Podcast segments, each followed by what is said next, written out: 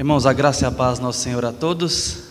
É uma alegria estar mais uma vez aqui cultuando o nome de Jesus com a igreja, essa igreja amada do nosso coração. Quero compartilhar a palavra do Senhor com os irmãos no Salmo de número 23. Assim diz a palavra do Senhor, ouça com atenção. O Senhor é meu pastor e nada me faltará. Ele me faz repousar em pastos verdejantes, leva-me para junto das águas de descanso, refrigera-me a alma. Guia-me pelas veredas da justiça por amor do seu nome. Ainda que eu ande pelo vale da sombra e da morte, não temerei mal nenhum, porque tu estás comigo. O teu bordão e o teu cajado me consolam. Preparas-me uma mesa na presença dos meus adversários.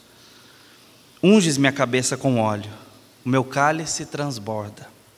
Bondade e misericórdia certamente me seguirão todos os dias da minha vida, e habitarei na casa do Senhor para todo sempre. Amém. Certamente esse é um dos salmos mais conhecidos, não só da igreja, da igreja evangélica ou do cristianismo nas suas diversas divisões, mas também até daqueles que não são tão familiarizados com o Evangelho ou com a igreja propriamente dita. Pelo menos o primeiro versículo, muita gente sabe de cor. O Senhor é o meu pastor e nada me faltará. Para-choques de caminhão, imãs de geladeira, a gente sempre teve ao longo da história esse verso muito bem difundido. Mas eu quero revisitá-lo com os irmãos, e não apenas esse primeiro verso, mas essa canção como um todo esse hino judaico inspirado pelo Espírito Santo, para que nesse momento nós recebamos essa palavra. Porque a palavra de Deus ela é inspirada para nos alcançar na história, no tempo e no espaço. Ela permanece com o seu sentido original, mas ela traz uma aplicabilidade a cada momento da vida. Ao revisitarmos esse texto agora, e sermos pastoreados por Ele, iluminados pela Sua luz que o Senhor mesmo a designou, nós vamos receber algo específico que somente a receita desse tempo poderia nos proporcionar. O tempo em que estamos vivendo coletivamente, como igreja, mas também como pessoas, como povo, como cidade, nação, mundo, mas também a sua realidade de vida, o seu momento. Porque, embora estejamos na contingência de uma pandemia, obviamente é global, isto não é igual para todos. A dor não é a mesma para todos. Nós temos diferenças e temos respostas distintas diante da mesma circunstância. Não só ideologicamente falando, porque isso também existe, mas também por uma questão de ocasião, financeiramente falando, de saúde. Talvez pessoas aqui perderam entes mais próximos, talvez outras pessoas não perderam, e só por isso a coisa é diferente. Então, dito isso, saiba que esse salmo, ele tem uma receita que combina com o seu momento de vida, e ele precisa ser encaixado neste caso da sua circunstância pessoal. Nós vamos receber essa luz mais uma vez e sermos iluminados por esses versos, por essa poesia inspirada pelo Espírito Santo mais uma vez. Queridos irmãos, aqui o salmista, ao contrário de que muitos podem pensar, não está na sua juventude. Muitas vezes, porque temos o jovem Davi, pastor, agora ele vem falando, e é um salmo de Davi, como uma linguagem pastoril, uma linguagem do campo, dizendo que o Senhor é pastor dele, talvez a nossa mente já é imediatamente atraída a pensar naquele jovem Davi, do campo, do pasto, cuidando de ovelhas. Mas, até onde sabemos, nós estamos lidando aqui com um Davi maduro.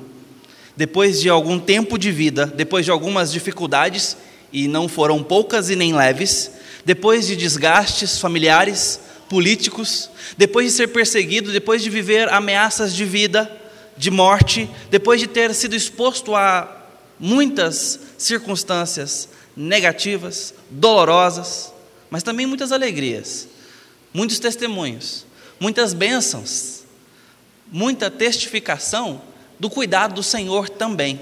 Nós estamos falando de um homem que teme a Deus, que o serve, na sua maturidade. Qual a nossa história? Aqui nessa etapa de vida que você está vivendo, nós precisamos nos apegar ao currículo que Deus nos deu, tanto das dificuldades quanto das bênçãos que tivemos. Davi certamente está com isso acumulado aqui diante dele. E eu digo isso por conta dos versos que ele escreve. Eu quero convidar você agora a caminhar por esses versículos e usá-los na sua mente, no seu coração, para o cuidado de Deus para a sua história nessa manhã. Ele começa dizendo, portanto, que o Senhor é o meu pastor. Essa é a primeira frase do salmista. Ele está afirmando sobre um aspecto de Deus, como eu disse, guiado pelo Santo Espírito. Deus quer comunicar através dessa canção para que o povo de Deus, o Israel antigo, cantasse essa verdade ao longo da história. Mas não apenas eles, mas o Israel espiritual, que é todo aquele que crê no nome de Jesus. Portanto, se você que ouve essa palavra nessa manhã, ou nesse dia, crê em Cristo Jesus, tem Ele como seu rei, foi transformado pelo Espírito Santo, você é o Israel espiritual de Deus e esta canção é para ser cantada pelo seu coração. É uma verdade para ser crida e apegada com todas as forças nesses dias. O Senhor é pastor. Nós precisamos dessa verdade. E eu quero te perguntar imediatamente agora, sem delongas: você tem sido pastoreado pelo Senhor Jesus? Você tem sido acompanhado pelo Senhor Jesus? O que um pastor faz? Pastor de ovelhas. Ele arrebanha, ele dá alimento, ele exorta, ele dá direção, ele chama para a hora do descanso. O pastor é esse cuidador, é esse auxiliador, mas também esse guia que tem autoridade, que repreende, que direciona mas também que nutre, que alimenta, que afaga, que cuida das feridas. É uma figura bem extensa, bem abrangente. É uma profissão, entre aspas, de tempo integral. A ovelha demanda cuidado o tempo todo. Ele tem que fazê-la crescer saudável, se manter segura, cuidar, ensinar. Deus tem te pastoreado. E você, tem se percebido como ovelha? Você tem se percebido dócil o suficiente para com Deus? Para se deixar instruir pela palavra dEle? Pela direção dEle? Porque isso aqui não é conversa fiada. O salmista está dizendo, com o peso da voz de Deus, o Senhor é o meu pastor, na prática e na verdade. Isso não é só para Davi, queridos. Isso é para mim. Isso é para você. Deus é seu pastor. Ele é. Agora, o cotidiano é uma outra história, por isso eu te pergunto enfaticamente: você tem se permitido pastorear? Você tem dependido do cuidado do Senhor Jesus, recorrido a Ele para ser cuidado na hora da dificuldade, na hora das dores? Você tem compartilhado com Ele as alegrias? Ou, de uma perspectiva ainda mais abrangente e mais profunda, você tem entendido que a condução da sua história tem um pastor por trás? Que Deus não está numa prateleira, num quarto, ou numa sala, ou numa gaveta, que nós recorremos eventualmente, que Deus não está num aplicativo, que Deus não está longe mas que Deus está agora, nesse momento, administrando a história, governando o cosmos e pastoreando a sua vida, caminhando com você. Deus não se dispersa, nós sim. Deus não se desatenta, Deus não precisa ser lembrado que tem ovelha. Mas nós precisamos ser lembrados que temos pastor. A ovelha esquece que tem alguém cuidando, que tem alguém com autoridade sobre ela. Às vezes ela se mete a andar como se não tivesse dono, e foge, e se machuca, e pula e vai embora. A boa notícia é que esse salmo precisa ser lido com olhos cristocêntricos, e é isso que eu quero convidar você a fazer. Eu quero que você leia esse texto comigo e continue nos versos seguintes com o que você já tem, nada menos do que toda a palavra de Deus. Nós já fomos expostos a Jesus Cristo, os evangelhos já nos foram dados, para que agora, pela ótica de Cristo, a gente olhe para esse texto e saiba de quem Davi está falando. Ele está falando do bom pastor Jesus. Este que dá a vida pelas suas ovelhas, de acordo com João, capítulo 10, versículo 11. Eu sou o bom pastor e o bom pastor dá a vida pelas suas ovelhas. O Senhor é o meu pastor. É mais do que providência no dia a dia, é mais do que socorrer nossas necessidades, nossos cuidados. Nós estamos falando de alguém que deu a vida por nós, como bom pastor.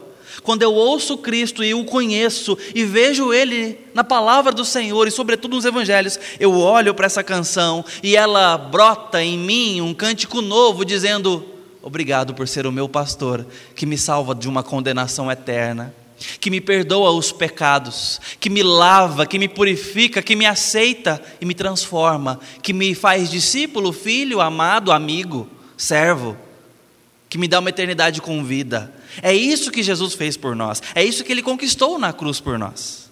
Esse é o bom pastor. Esse é o peso, a glória e a abrangência de olhar para esse texto e falar com Davi agora, com significado talvez mais amplo ainda que Jesus é o nosso pastor. Irmãos, eu não sei qual noção plena Davi tinha sobre Jesus Cristo, porque ele está numa progressão da revelação ainda inicial. Nós estamos no meio do cânon bíblico. Tem muita Bíblia ainda pela frente e Jesus ainda vai ser mais claramente revelado para nós. Eu não sei exatamente tudo que Davi discernia quanto a essa palavra maravilhosa, mas certamente, em alguma medida, Deus lhe comunicou que ele tinha um pastor em Iavé. E nós sabemos quem é esse pastor por nós e tudo o que significa ter um pastor nesses dias. Significa não olhar para a história com olhos de quem tem nela o seu destino nosso destino é maior do que a história. Nossa vida diz respeito a muito mais do que os nossos dias. Porque nós temos um pastor que está cuidando de nós para além da história. Agora sim, na história sim, mas para além, para muito mais além. Ele está preparando morada na eternidade. É isso que esse pastor está fazendo. É assim que ele está rebanhando essas ovelhas. Nossa esperança não se resume nas contingências da história, porque temos um pastor que é senhor da história, o primeiro e o último na eternidade. O Senhor é o meu pastor. E nada me faltará. Esta é a forma que Davi aplica o fato de ter um pastor em Deus. E talvez seja essa a proposição central, popularmente falando. Nós, quando conhecemos esse versículo, e como eu disse, talvez seja o verso mais difundido da Escritura, se não o mais, um dos mais com certeza, o foco de interpretação é o fato de que Deus supre. E muitas vezes entendemos, pela força inclusive da tradução Almeida, que é uma excelente tradução, que nós vamos ter todas as coisas. E eu estou certo de que boa parte da audiência dessa palavra já teve uma explicação de que esse nada me faltará não significa necessariamente que teremos tudo. Eu sei que você já foi, é, se teve uma vivência cristã, esclarecido sobre isso. Mas eu quero ainda reforçar o peso completo e coeso do que Davi está falando aqui, porque ele está falando do coração da ovelha. Ele fala de uma perspectiva de ovelha. Ele está dizendo como que a ovelha, por ter esse pastor, se sente, se coloca na vida e mantém a sua postura, o seu posicionamento, a sua perspectiva. Tem duas palavrinhas hebraicas aqui, onde nós traduzimos com Almeida, nada me faltará. O pronome pessoal me ele está oculto nas palavras hebraicas, mas obviamente é do, do narrador aqui. Mas as palavras são lo, que significa não, que é por onde nós traduzimos para nada, ersa, que significa carecer, que significa ter falta, sentir falta. Falta uma tradução direta para nós para erçar. Um exemplo muito semelhante seria a gente pensar na palavra saudade no inglês. Não existe uma tradução direta.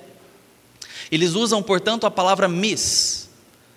Quando eu falo que eu sinto falta de alguém, que eu estou dando falta, que eu estou carecendo da presença de alguma forma daquela pessoa, eu miss alguém. Esse é o verbo. Mas também é essa expressão que você usa para quando você, por exemplo, tenta pegar alguma coisa e por um acaso não alcança.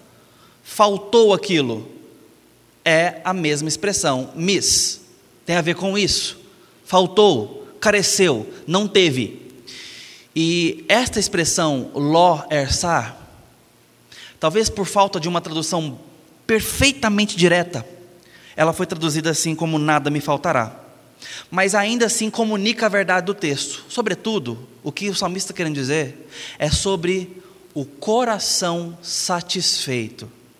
Isso fica mais claro quando a gente vai lendo o restante do, do texto. Porque ele diz assim: Ele me faz deitar em passos verdejantes e guia-me para as águas tranquilas. A gente já volta nesse versículo. Mas quando a gente vai para o versículo 3 e 4, ele diz: Renova minha alma, guia-me pela veredas da justiça por amor ao seu nome, e quando eu andar pelo vale da sombra da morte, não temerei mal nenhum, porque tu estás comigo, a tua vara e o teu bordão me consolam. Percebam, se a gente para no versículo 3 e vai até a metade do 4, a gente entende que de fato nada vai faltar. Tem pasto verdejante, tem águas tranquilas, tem as veredas da justiça, tem amor, tem um monte de coisas que de fato provam que nada vai faltar. Mas quando a gente chega no versículo final do versículo 4, em todo ele, melhor dizendo, a gente percebe que algumas coisas podem faltar na ovelha do, que o salmista está se colocando como. Quando eu ando pelo vale, está me faltando planície. Quando eu ando pelo vale da sombra, está me faltando luz. Quando eu ando pelo vale da sombra da morte, está faltando vida. Mas, sobretudo, essas palavras juntas formam expressão de terror, formam expressão de lugar de morte, de escassez, talvez de fome, de necessidade. O vale da sombra da morte é um lugar ruim, amargo, diferente, e aqui está em ponto de contraste com o pasto verdejante. O vale da sombra da morte não é o pasto verdejante, não é aquele lugar onde tem águas tranquilas. É o vale. É um lugar que nós não gostaríamos de estar caminhando. São os dias mais densos, mais pesados, são os dias que nos espremem, que doem, são os dias dos quais tiramos as lágrimas para fora. O salmista dizendo que a ovelha conduzida pelo bom pastor anda pelo caminho do vale da sombra da morte.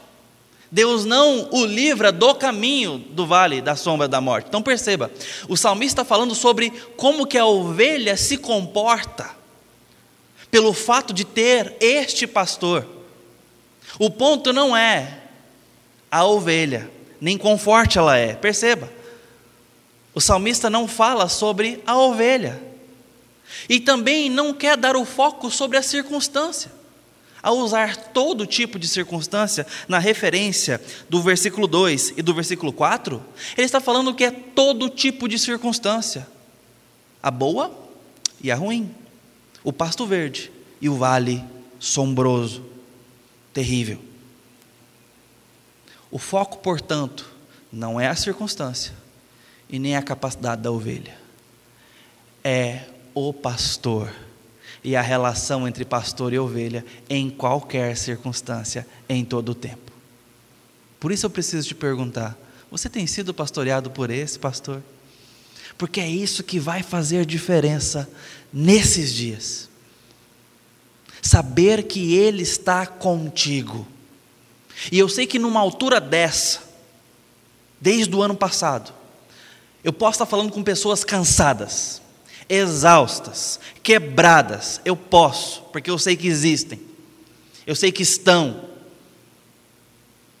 E é por isso que eu preciso ver que ter esse pastor significa contar com ele sabendo das minhas dores a ponto de providenciar pastos de repouso, lugar verde apropriado para nutrição.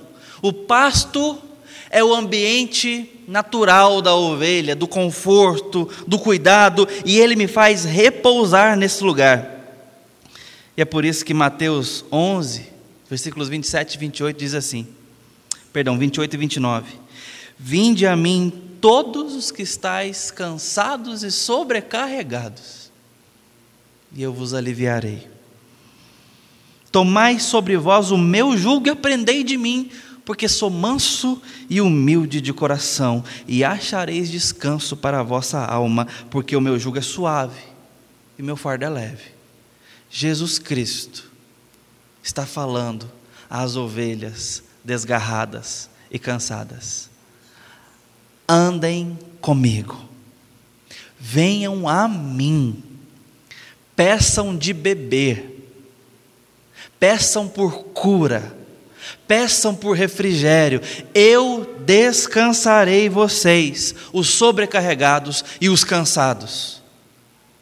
Se nós não temos tido repouso e descanso em Cristo, nós não temos o procurado como pastor e não temos tido postura de ovelha. Mas que tolice a nós, irmãos, que desperdício. Nós precisamos desse bom pastor, para que ele nos mostre o pasto apropriado no tempo dele, do jeito dele, que é o melhor possível. Lá em Isaías, capítulo 40, versículo 26 começava dizendo assim: Levantai os olhos e vede, quem criou essas coisas? Aquele que faz sair o seu exército de estrelas, todas bem contadas, as quais ele chama pelo nome, por ser ele grande em força e forte em poder. Nenhuma só vem a faltar, porque, pois, dizes, ó Jacó, e falas, ó Israel. O meu caminho está encoberto ao Senhor, e o meu direito passa despercebido ao meu Deus. Não sabes, não ouvistes, que o eterno Deus, o Senhor, o Criador dos confins da terra, nem se cansa, nem se fatiga? Não se pode esquadrinhar o seu entendimento. Faz forte ao cansado e multiplica o vigor àquele que não tem forças. Os jovens se cansam e se fatigam, os moços de exaustos caem, mas os que esperam no Senhor renovam as suas forças, sobem como águias correm e não se cansam, caminham e não se fatigam. Os que esperam no Senhor. As ovelhas desse pastor podem ser refrigeradas, podem ser renovadas, revigoradas, podem ser fortalecidas novamente. Deus pode te renovar o ânimo se você recorrer a Jesus Cristo como seu pastor, porque Ele tem passos verdejantes para você. Ele renova a sua alma e te guia pelas veredas eternas. Hoje, na história, Ele pode te dar a palavra para que você saiba como conduzir a sua vida, a sua vida familiar, a sua vida financeira, a sua vida como pai, como mãe, como estudante, como um profissional. Por mais difícil que esteja, saiba que Jesus, por ser pastor, pode te direcionar mas você precisa procurá-lo como quem se interessa por ser guiado. E então, ainda que eu ande pelo vale da sombra da morte, não temerei. O salmista não está falando de circunstância o tempo todo transformado, mas do coração o tempo todo firmado nesse pastor. Não é sobre a circunstância, é sobre ter ou não um pastor. Porque no dia da adversidade, no dia que se levantarem contra nós, no dia em que faltar coisas importantes, pessoas importantes e até mesmo a saúde, eu preciso olhar para esse pastor e não temer mal nenhum. Não porque o mal não virá, não porque a dor não baterá à porta, não porque uma pandemia não acontecerá, não porque nós não ficaremos doentes, não porque não perderemos entes queridos, mas porque o Senhor está comigo no meio do vale da sombra da morte, no meio da dor, no meio da tempestade, no meio do problema. Eu tenho um pastor comigo que sabe o que faz.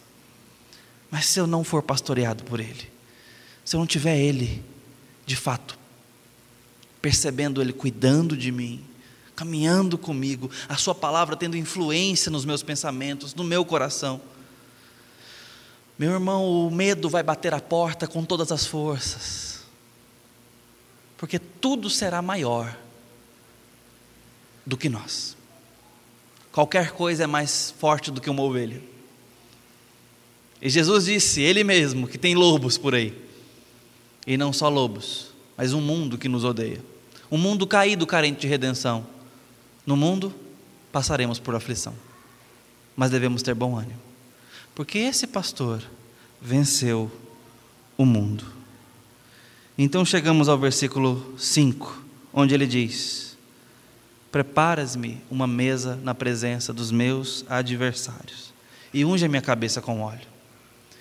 O banquete e a unção vêm depois da vitória. O banquete vem depois da guerra. Davi teve muitos inimigos, muitas batalhas.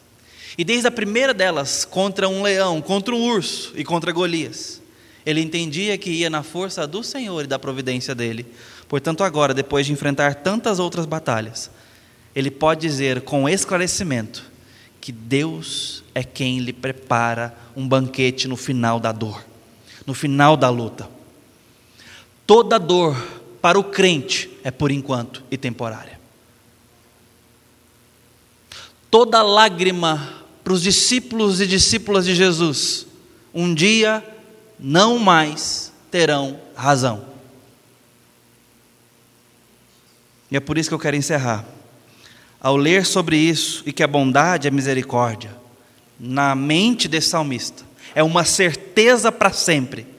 Lendo Apocalipse, onde a Escritura termina dizendo assim para nós, no capítulo 7, versículo 9 a 16: Depois dessas coisas, vi, e eis grande multidão que ninguém podia enumerar, de todas as nações, tribos, povos e línguas, em pé diante do trono e diante do cordeiro, vestidos de vestiduras brancas, como as palmas nas mãos, e clamavam em grande voz, dizendo: ao nosso Deus, que se assenta no trono, e ao Cordeiro pertence a salvação. Todos os anjos estavam de pé. Rodeado, rodeando o trono, os anciãos e os quatro seres viventes, e ante o trono se prostravam sobre o seu rosto e adoravam a Deus, dizendo: Amém. Louvor, e a glória, e a sabedoria, e as nações, e as ações de graça, e a honra, e o poder, e a força, sejam ao nosso Deus pelos séculos dos séculos. Amém. Um dos anciãos tomou a palavra dizendo: Eis que se vestem de vestiduras brancas. Quem são e de onde vieram? Respondi-lhe: Meu senhor, tu o sabes. Ele então me disse: São estes os que vêm da grande tribulação lavaram suas vestiduras e as alvejaram no sangue do Cordeiro, razão porque se acham diante do trono de Deus e o servem de dia e de noite no seu santuário. Aquele que se assenta no trono estenderá sobre eles o seu tabernáculo. Jamais terão fome, nunca mais terão sede, não cairá sobre eles o sol, nem ardor algum, pois o cordeiro que se encontra no meio do trono os apacentará e os guiará para as fontes da água da vida. E Deus lhes enxugará dos olhos toda lágrima. Essa é a cena final do pasto verdejante que o Cordeiro Santo e Eterno tem preparado para nós. Você tem se deixado pastorear pelo Senhor Jesus? Nós precisamos desse pastor. Vamos orar. Ó oh Deus bendito, Pai de nosso Senhor Jesus Cristo, nosso bom pastor, apacenta essa igreja, apacenta nós, o teu povo Nos faz ovelhas voluntárias, conscientes e amadas do Senhor. Cuida do nosso coração trêmulo e frágil. Dá-nos confiança e destemor, porque tu estás comigo, conosco. No nome dele. Amém. Que Deus abençoe a amada igreja.